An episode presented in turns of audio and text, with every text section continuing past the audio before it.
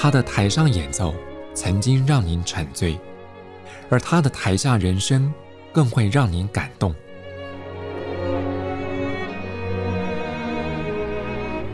国家交响乐团爱乐实验室 Podcast 名家登场，有生命的音符只为您演出。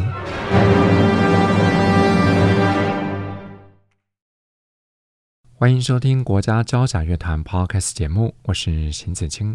从国家交响乐团二零二一年度乐季开始，除了音乐总监领衔指挥的演出之外，我想细心的朋友还发现了，包括有协同指挥演出的场次，而其中之一的协同指挥就是年轻指挥家吴耀宇。在今天节目当中，我们就特别邀访到耀宇，跟他聊聊他的台上台下的人生。耀宇你好，邢哥好，观众朋友大家好。嗯，耀宇曾经在维也纳国立表演艺术大学专攻指挥，不过在这之前，他就已经赢得了第五十三届法国贝桑松国际青年指挥大赛，包括首奖、乐团奖还有观众奖，从此展开他的职业指挥生涯。我想这个国际大赛对你来讲应该有很重要的特别意义哦。意义啊，虽然我要我现在来说的话，我觉得意义不大。但是当然，那个时候他就是打开了一扇窗户嘛，因为毕竟国际乐坛也是要透过比赛才会知道说哦，现在有哪些指挥是啊，是是是在世界上的。所以，嗯，我透过那一次的比赛，我去了波兰、圣彼得堡、法国，呃，严格算起来还有中国，然后当然台湾本地就是有一些指挥的机会，但。对我来讲的意义的话，我应该可以说就是让我认知到说，真正是能力不足的。我还记得你，你刚刚说我去维也纳念书嘛？我还记得我在维也纳入学考试的时候，那个那一排老师们就会在问，就说为什么你赢了比赛，你表演了这么多年，你还要回来念书？我对他们的回答跟对这一题的回答是一样的，就是嗯，透过比赛跟演出，我才知道说自己。还有要学习改进的地方，因为毕竟在比赛之前，我就真正只学过了两年在北艺大的指挥嘛，而且在那个之前也不是学音乐的。呃，这样讲不对，我有学音乐，但是我从来不是在科班，没有真的是很 serious 的学习音乐。所以呢，嗯，他对我来讲的意义就是说，认知到自己的能力，再这样认知到自己还有需要再充实的地方。嗯，那这才是。最大的意义，如果相较起来，并不是很纯粹的给予我表演的机会这样子。嗯嗯嗯，所以也因为知道自己能力方面有所不足，所以才会想要再继续再进修。对，但是对这个能力不足，我可能要要解释一下，这也不是说真的能力不足，是说我我们知道要作为一个真的，如果想要持续让乐团进步，真的持续在古典音乐有贡献的话，我们还有非常多。需要学习的地方，并不是单纯的就站上指挥台指挥就好了。嗯，那那个时候比较像这样子，嗯、因为那个奖来的太快了。是是是。嗯、不过说到这个国际间的指挥大赛啊，在二零二三年，其实耀宇还参加了香港国际指挥大赛。你去参加这些国际大赛，对你来讲收获有哪些？嗯，比赛不管是赢还是输，你总是要从那边学习的地方。其实每一次的比赛就像是一个。课程一样，或者是就像是一个大师班一样，你总会因为你如果赢了，那你要知道你怎么赢的；你如果输了，你也要知道你怎么输的。香港这一次，我是我拿到第二名嘛，但是当然我也拿到了观众奖，我也拿到了最佳什么现代作品什么诠释的奖，就那一类的奖，所以。我就知道我在指挥现代这一方面，我可能需要继续朝这种路，就是我当时怎么处理那一首的。那观众奖呀，没有问题，那个就是就是十年前、十年后都是观众奖，所以就是应该就是在舞台上的台风那一些表现。但是呢，因为这一次的第二名，就让我知道说我一定还有需要改进的地方。那那我自己在经过几个月的沉淀以后，我认为应该是，我觉得我在香港那时候好像有一点比较对音乐太过。专注了，我也不晓得这样讲对不对？就是应该讲说，嗯，并不是这么严肃的来处理在指挥台上的一举一动。你当然可以严肃，但是我觉得更让人需要感觉到的是一种呃自然的放松。我觉得在香港的时候可能少了一点点，尤其我们如果再回去看那个时候的第一名是委内瑞拉人，就是完全就是一个小杜达梅，所以啊、呃，我可以理解为什么呃那样子的风格、那样子的气质是需要的。不过我。就当然比赛会有名次，那但是这个也不是什么好什么坏，我只是觉得我我需要融合一下其他的风格，所以我还是会持续参加比赛跟持续参加 audition，因为每一次都是让我学习的一个机会。那没有那一些的话，其实你有点像是困在嗯困在一个小房间里面，你你不太知道说哦原来还有这样子的风格是可以学习的。这也是一直我的目标，就是你怎么样在那一种。就是看起来很自然的肢体动作中，但是就是音乐也埋藏在里面，不要顾虑这么多的技术性的东西。但是当然，前提是技术性的东西必须做到完美。我觉得这是值得花费一生追求的啊、呃、目标。但是，嗯呀，但是刚刚讲到那个，因为我们话题是延续比赛来的嘛，比赛肢体语言其实我们还要考虑到是一个那个嗯评审的 test 这一方面。不过，在国家交响乐团二零二一、二零二二年度乐季当中，耀宇就获得现任的乐团音乐总监 Jun Murko 的邀请，参与了义美义脉传承计划，担任国家交响乐团的协同指挥。我想，关于这个职务啊，还有这个计划的背景，请耀宇也借着这个机会跟大家来聊一聊。嗯，他的职务内容是是这个样子，反正我们就是进来进。一切的可能学习跟尽一切的可能来协助乐团。那我就讲说我做过的事情，例如说我们现在录的 podcast 嘛。那 podcast 除了除了这一集是录我自己的本身的内容以外，其实之前全部都是要介绍音乐会，不管是自己的或者是其他人的音乐会，或者是介绍乐季，或者是一些独特的呃主题。那再来。当然，就是在音乐厅里面的事情。然后，音乐厅里面，我们最大的责任就是要协助啊、呃，在台上的指挥。因为在嗯，尤其是越在那一种残响越多的音乐厅，例如说在我们现在的国家音乐厅，那你就越需要有人是真的设身处地的。坐在观众席的位置，然后好好的听一下乐团出来的声音怎么样？因为呢，可能听众朋友不太了解的是说，在观众席听到的声音，跟在舞台上站在指挥台听到的声音，其实是完全两回事，完全不一样的。嗯、有时候蛮神奇的，你在指挥台上听不到的声音，但是在观众席是很明显。那有时候是相反，所以我们最大的呃帮忙的工作就是那一个。那当然除此之外，就是我们自己的音乐会嘛。我每个月季嗯会有。一场音乐会是跟 NSO，当然是在合约里面。但是呢，我后来算一算，我其实这两年我指的是二场音乐会，所以这也是。不过当然也是谢谢 NSO 的信任。嗯，然后再来就是任何大大小小的其余我能帮上忙的地方，例如说每一次的记者会的，有时候是主持，然后有时候是每一次的翻译。只要有外宾来，或者是 maestro 在支持的时候，我们都会需要担任翻译的角色。然后哦，我忘记导聆了，导聆也是很大的一块音乐会的导聆。我我没有去数，我做过几场，但我记得很多。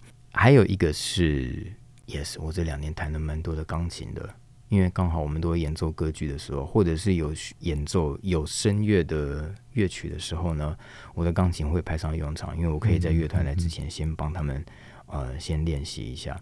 所以以上是我这两年大概做过的职务，但是我我应该还有其他，但我现在想不太起来。哇，这样讲起来，两年下来，一个协同指挥要做的不只是在舞台上看到音乐的处理，有时候在舞台下，甚至有些音乐行政的方面，你也多多少少有所参与。所以两年协同指挥的任期当中，有没有哪些让你很难忘的演出经验？呀。第一次总是最难忘嘛，我还记得第一场的 Souk，哦，那那一首真的是很难。不过当然有机会我也想再演一次。呃，Azrael 我们也也录过一次那一个，所以那一个对我来说还是至今还是很难忘的。那第一个是因为乐曲很难，然后呃音乐处理也不简单，但是最难忘的是因为我在台上我有犯错那一次。所以，所以那一场的演出其实是有小瑕疵的。不过，当然那个就是这很大的动力，在两年持续的精进自己。第二个是，呀，因为疫情嘛，当然会有人确诊，所以在我记得在排练前几个小时吧，排练前一天的样子，我忘记多久了，反正就突然说指挥确诊嘛，那我就要上去代打，而且那个时候是整套曲目，我大概里面只有一首是认识的。孟德尔颂宗教改革，平常很没有碰过那个曲子了，嗯、完全全新的。然后我还记得还有《爱与海之诗》，也是听过但不熟。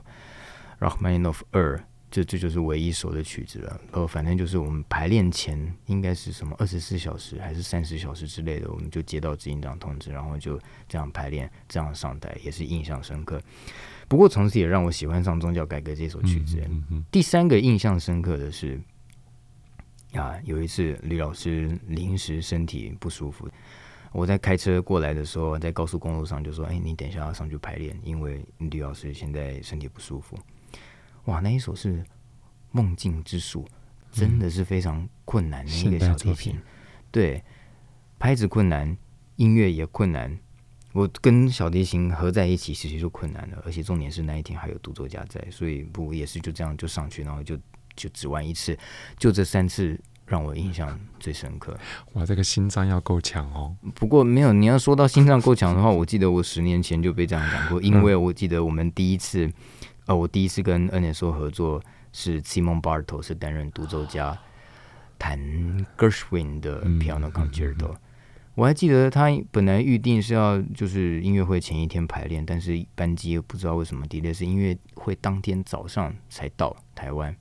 以后那一次就觉得，嗯，心脏真的是要够大颗。我两年的协同指挥经历下来，我想不只是在音乐舞台上啊、呃，也参与了很多在音乐幕后的演出经验。这些林林总总下来，给你最大的心得是什么？嗯嗯，因为我在这一个协同指挥的职位之前，其实我我本来就已经有在客席乐团了嘛，而且就就我客席嗯国外的乐团，所以我本来就知道乐团是怎么样。运作的，或者是说音乐厅啊，那些 balance 是怎么样的？但是行政，这是我第一次参与乐团，那么严格来讲是第二次，所以我可以知道一个乐团是怎么运作的更更透彻。因为我之前在国台教当替代役嘛，所以其实我我本来也就知道乐团是怎么样运作，但是自己真正参与其中，那又是另外一回事情了。嗯、我们可以知道一个活动的规划，事实上很多时候规划你我们会以为规划好了。就是流程，我们我们以为都规划好，但真的实际执行的时候，事实上还是相当困难的，有很多突发的状况。所以我就是我相当佩服 NSO 的同仁，就是他们因为也是经验非常的丰富，然后有很多小的点是我之前没想过哦，原来会有这种情况发生。那以前在国台教，我可能就是送送公文，我可以从旁边知道是怎么样运作，所以这还是不一样的。但是呢，你要说我最大的心得，其实其实我也是。因为，呃，这个任期也就是快结束了，我也是慢慢的在跟某一些老师也是在道别了，就是说啊，就就谢谢他们这样子。所以也是最近的心得，我才发现说，其实这两年来我自己的 personality 有改变了一些。以前我有点像，有一点畏畏缩缩的，就是跟大家都是非常有礼貌，因为不熟。那到现在。我我跟我跟老师们，我我越来越把他们当朋友，然后越来越把他们当就就就一样是尊敬，但我不会像以前是就是毕恭毕敬的，好像会有距离感这样子。嗯、那我当然第一个是跟大家也是变比较熟了，但是呢，我觉得这个影响到了我自己，我自己现在在嗯对待朋友或者是对待其他长辈们、老师们，哎，其实我也发现我也没有以前这么的拘谨了。当然，可能也是年纪变大了一点点嗯嗯呀呀，所以所以我觉得这最大心得是，嗯，因为这两年接触到这个人的方面，我接触到了非常多不同的人，然后啊、呃，拿着麦克风讲话的时机也变得太多了，所以还有导聆面对大众的也变得非常多，是是是，所以呢，某方面来讲，这两年其实对我的人格塑造也有了一点的影响，而且这个是我最近才体认到的事情。除了指挥管弦乐作品之外，其实到目前为止，在耀宇的指挥生涯当中，歌剧也占了不少比例哈。嗯，我还蛮幸运的，就是有几次指挥歌剧的经验。不过，当然在台湾，你要指挥到歌剧，并不是这么样的容易。嗯呀，但是歌剧，我一直认为是指挥最重要的一块，因为它可以帮助我们培养那一种对音乐的想象力。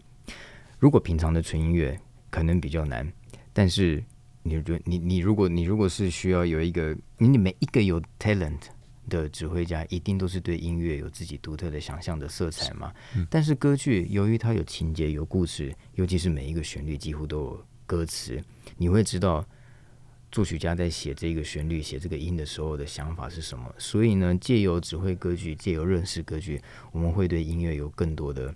认识对于音乐本身，呀、嗯，嗯嗯、我们可以知道说，比如说，同样是悲伤的情绪，大概会有哪一些作曲家会写出悲伤的情绪，是透过怎么样的音乐？那这些就会到我们自身的音乐能力里面。然后你之后再碰到假设是没有歌词的纯音乐交响曲的时候，其实我们不知不觉的会多了很多故事可以说。嗯嗯嗯嗯。所以不论是这个歌剧，或是我们先前聊了很多你指挥管弦乐的经验，那。身为一位指挥家，你最想透过你自己的指挥棒向观众传达什么？透过指挥棒要传达的，应该就是就是我个人的想法，应该就是我最想传达的。那嗯，虽然我的老师那个徐松然老师以前说指挥是要用听的，不是用看的，就是让我我们在欣赏指挥的时候。不过当然那个是比较比较之前的。我知道之前是这个样子，现在应该不是。现在不管透过看透过听，你都需要从指挥这边得到东西。那就我这一方面的话，我最想要让别人透过音乐，不管是用看的或听的，来知道我的气质是什么，音乐上面的气质是什么。嗯嗯嗯、但是，嗯、呃，这是最笼统的讲法，因为在里面牵涉到的是我怎么去看待这个故事，怎么去诠释我自己个人的心境。而很神奇的是，事实上，我我想所有观众都会同意的是，你看到指挥在上面表演的时候，你就算不认识他，但但看完一场音乐会，你好像也认识他了呀。我最想传达的就是我的气质，在在透过指挥的时候，其实我想这个气质里面应该也包含了你自己对音乐的热情，嗯。热情啦，坚持啦，或者是说 我喜不喜欢这首曲子啦，嗯、其实真的很深情，你一定都可以感觉到。哎，你有指挥过你自己不那么喜欢的曲子吗？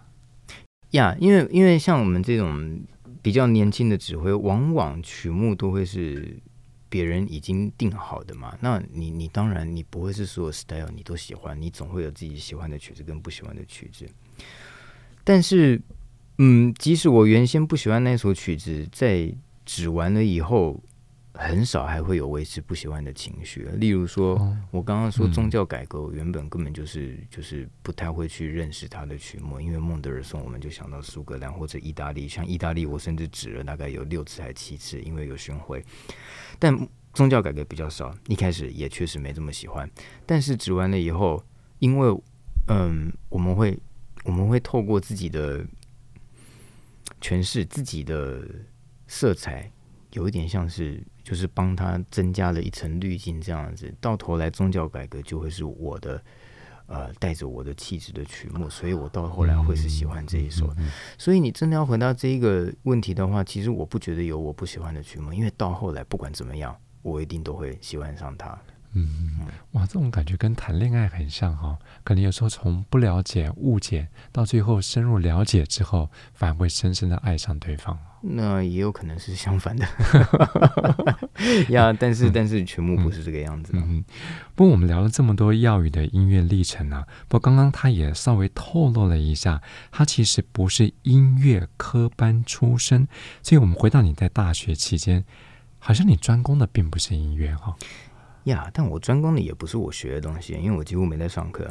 我念资讯传播 哦，资讯传播。对，但是我我大部分时间是去社团管乐社。我以前是打那个打击乐，是是是，嗯，嗯对。不过，哎。大部分我的所有的访谈啊，都会提到这一点，就是我并不是科班的半路出家这个样子。但是事实上，对于指挥来讲，每一个人都是半路出家，因为没有一个指挥学科是可以从小学习的嘛。所以，嗯，指挥要学习的就是其实是音乐本身，因为我们并没有乐器。那如果音乐本身的话，那这样讲我半路出家其实也不太正确，因为我从小就有学音乐了。我记得我三岁四岁我就开始弹钢琴了，而且我在。呃，同年纪的时候，例如说小学、国中、高中，其实我的钢琴的弹奏应该是不亚于音乐班的，因为每一次去比比赛的时候都有听到看到嘛。呃，所以我从小就有学习钢琴，然后小提琴也是。我也是蛮早的时候就可以拉很难的曲目，那其实拉的不是很好，因为我自己喜欢去碰那一些曲目，然后呃，因为没有考试压力，所以那曲目摸到一个程度了，哦，我自己演奏起来自己觉得很快乐，其实我就会换曲目了。所以大大小小的曲目我其实都碰过，钢琴跟小提琴都是。然后我以前也会演奏竖笛，然后我从小学开始就是管乐班。那管乐班跟音乐班当然是没有像音乐班这么样的专业，但是我们也比平常的啊、普通的班级多了很多的音乐课跟管乐合奏，所以我从小其实一直也是跟。音乐有相关啊，并并不是真的是真的毫无相关，然后半路出家就来指挥，其实那不太可能发生的事情。嗯哼，哇，这样子你看，从那么小的年纪，钢琴、小提琴之后接触了管乐器，然后大学还在加入了社团，参加打击乐器的演奏，所以你对音乐的了解，某种程度上来讲，也算是多元化了。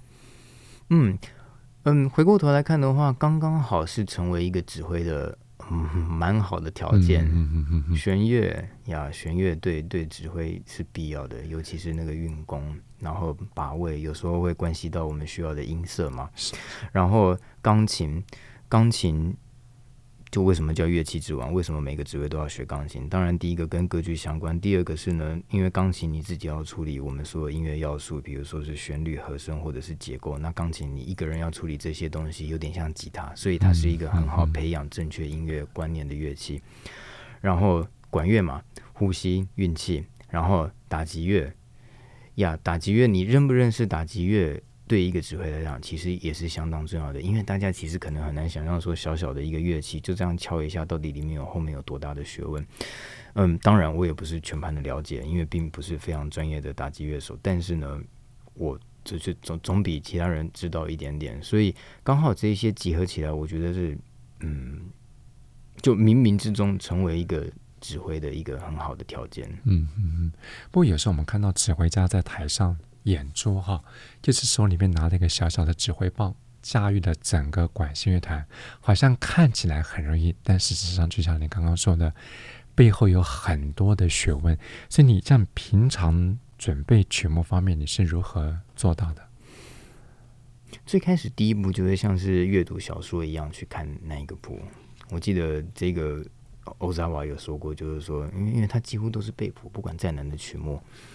然后，然后有人就问他，就是怎么样做啊？他就说，就就是像看书一样，看着看着看着，你就自己吸收进去了，你就背起来了。所以，像看小说一样看谱，这个是我的第一步。但是呢，我觉得我们现代人多了一个非常好的一个素材，就是影片跟录音。嗯、是。这个是我们跟前人相比多了非常多的资源呢。同一首曲子，我可以去看了一百个指挥家怎么去处理它的速度，甚至是怎么去处理这一个乐器的进入，然后音档更不用说了，一千个音档，一万个音档。以前都会有老师讲说，嗯，可能比较再再再老派一点的，就会限制学生去听音乐或者是看影片。但是呢，那个是因为，嗯。我们看影片、听音乐的人，你自己没有足够的，我们该讲什么？足够的中心思想。嗯，你我们我们在看影片跟听音乐之前，必须知道说这些是参考的，你需要学习他们的优点，或者是哪一边他们注意起来的音乐是不好的，那你就要避开它。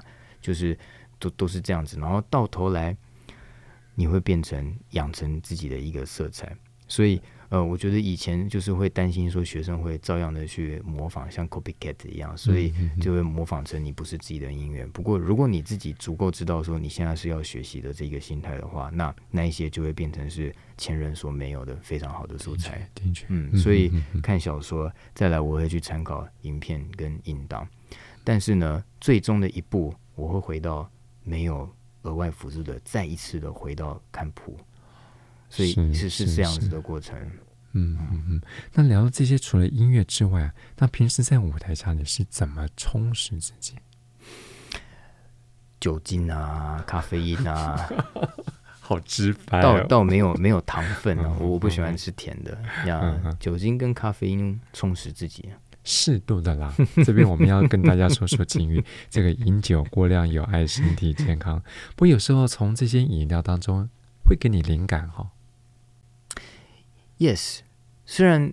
其实还蛮长的，例如说，当然喝完酒以后，有时候再去看谱或指挥的时候，哎，你会你会多了很多你没想过的音乐 idea。但是呢，大部分时候你醒了以后，这些音乐 idea 你也忘记了，这样取决于看你喝多少了。但是，但是没有错。所以为什么一些艺术家他们会需要这些额外的辅助？作曲也是，因为他他真的就是可以让我们，我我觉得就是比较能放松了以后，能天马行空的想象一些你平常想象不到的。我曾经有一些很好的音乐 idea 是在熏了以后，诶，真真的有这样起来，然后我把它留住了以后，我我觉得那成为一个蛮好的一个诠释。之前曾经有一次的经验，不过这样听起来像是鼓励饮酒哦，其实不是啦，嗯不是不是不是。不过说起来说真的啦，我们回到整个艺术创作史上，不管是音乐。呃，包括创作，还有演奏，甚至像绘画啦、文学等等，很多艺术家们偶尔真的是需要透过一些我们刚刚讲到这些呃饮料刺激啊。哈，嗯，其实我有更好的一个例子，因为指挥这个比较比较虚幻一点点。我我在维也纳的时候，就是我我还有一个兴趣是一直以来兴趣是写曲子，虽然我我没有办法，我没有那个天分就完成一首交响曲，或者是没受过训练，所以我不知道。但是我很喜欢写自己的作品。嗯，我之前在喝醉的时候，反正就这样写下来了，然后然后再后来。隔天在看的时候，啊，我真的想象不到那是我写出来的曲子，因为平常清醒的时候我写不出来的。到现在我还是觉得这件事情很神奇，所以那个真的是会帮助一些艺术上面的创作。你有留下来吗？有啊有啊有啊，而且我还觉得很好听呢。而且我想，哦，这个真的是我写的。听哪天大家来拭而以待哈。OK OK，我来跟马来所提议一下。不，除了音乐之外啊，你平常的休闲娱乐，除了刚刚我们讲的饮料之外，你有哪些？哎，我有时候蛮怀念疫情的时候，大家都不能做事情的时候，因为我那那时候的生活真的很规律，早上起来，反正我就是。哦，开始那个放了歌剧的音乐，因为我觉得我歌剧的 repertoire 有点少。放了歌剧音乐以后，我开始看音乐史、艺术史，然后什么剑桥人类史，我很喜欢看历史的书，然后。就我更喜欢的是每一个不同的历史的书，但是自己在很想把它串起来。这个这一个年代的时候，这里发生什么事，那里发生什么事，然后，然后尤其是音乐、艺术、建筑跟人文这边结合起来，我觉得我最大的兴趣是这样子。所以呀，因为我刚刚讲说，我觉得不太好这样讲，是因为我知道疫情是一个恐怖的时候，但是。我那时候每天在家里是是很很 enjoy 的，然后我后来也觉得 那是我最喜欢的事情，就是看那些艺术史相关的书。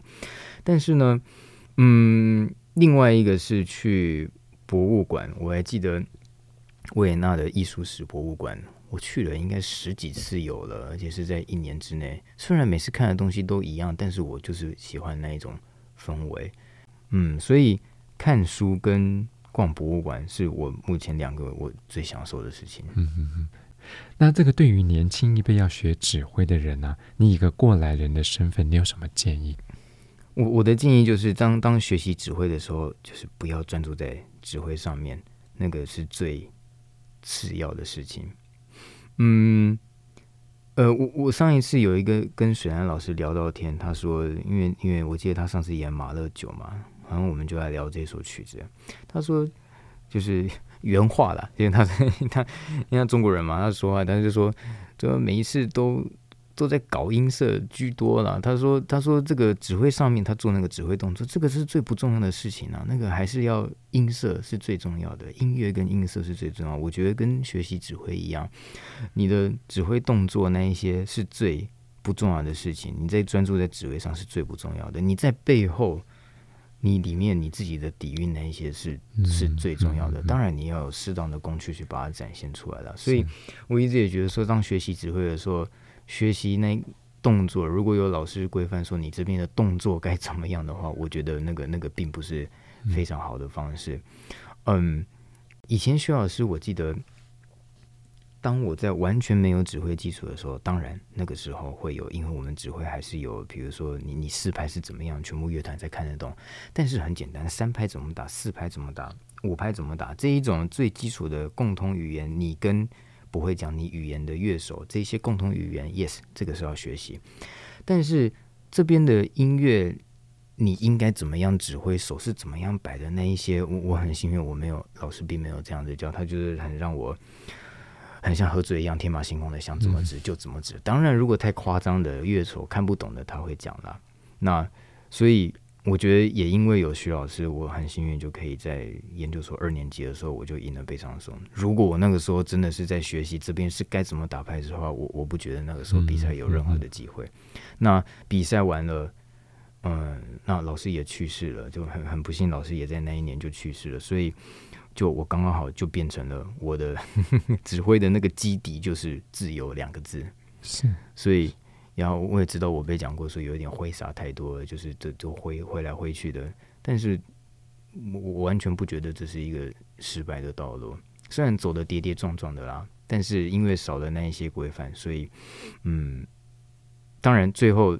这过了，现在也到十年了以后，我觉得有一点也是这样子，慢慢变变成比较内敛一点点，比较回到自身一点。但是啊，我觉得这样看过来并不会是错误的。所以再回到这一题，就是不要专注在指挥上面，指挥是最不重要的。嗯嗯、不也像刚刚耀宇的也特别提到，其实对一个指挥来讲啊，不论是音乐或是音乐其他相关的领域的充实，一个指挥一站到舞台上，那个底蕴。真的是可以看出他的气场，而且我觉得这才是乐团团员真正要看你的东西。嗯、因为你如果站到，嗯，例如说恩内说好了，你站到恩内说舞台上的哪一个指挥技巧会有问题？不会啊，大家都没有问题啊。但是真正的能让他们敬重的，或者是他们真正看重的是你背后的东西，你自己内心的东西。所以为什么大家这么喜欢 Herbie？因为他他真的是就是非常非常老大师了。嗯，或者是为什么大家喜欢现在的音乐总监 Jim Maskin，因为呀，他们都清楚啊。但是，但是，呃，就是指挥当然完全都没有问题，perfect。但是大家喜欢的就是他们自己内心的音乐。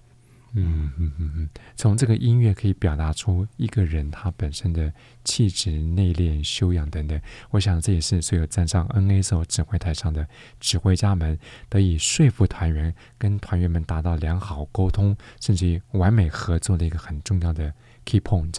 呀，但是我们如果再进一步说的话，其实音乐也不只是音乐嘛。你最终回到的话。就会是人本身了，没错。音乐里面，你就是艺术的其中一部分而已。你讲音乐，你也总不可能真的只讲音乐。嗯，艺术，嗯、艺术也不只是音乐。讲到人，所以我们从最开始的问题连接到我们现在的结论的话，其实，嗯，人格，或者是你的我们刚刚讲的气质，然后这这这一些才是指挥。最重要的事情，那你一层一层的透过你的艺术，艺术里面你透过音乐，音乐你透过指挥的技巧，所以我们就是有点像是，嗯，有点像是望远镜一样，就是大家看到的是你最后面的一个小孔，但是这个整个望远镜看到的东西是我们都一定需要具备的，因为这才会是，这才是真正有价值的。嗯嗯嗯嗯。在今天节目当中，我们要访到国内知名的青年指挥家吴耀宇。在他即将卸下国家交响乐团协同指挥的职务之前，我们就跟他畅谈了，包括他的音乐生涯、他的学习经验，还有不少在舞台上的他。我想他的经验也会给听众朋友们一些启发。我们再次谢谢耀宇，也祝福耀宇。谢谢新哥，希望以后还有机会再来。嗯，在今天节目当中，我们为您选播的也是在二零二三年四月间，吴耀宇率领国家交响乐团演出贝多芬的第五号交响曲演出实况。在音乐声中，再次谢谢朋友们的分享。我是邢子清，我们再会。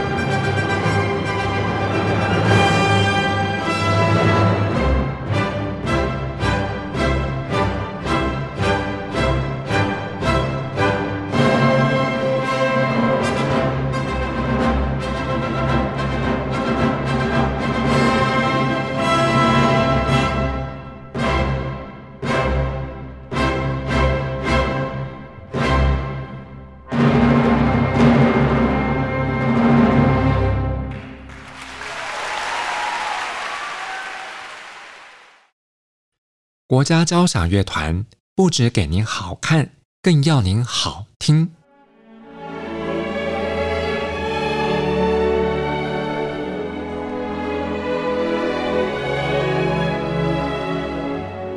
国家交响乐团独家精彩实况，原创 Podcast 节目，舒缓音乐，友善贴心，诚意十足。爱乐实验室 App。温馨登场，请上 App Store 或 Google Play 搜寻“爱乐实验室”。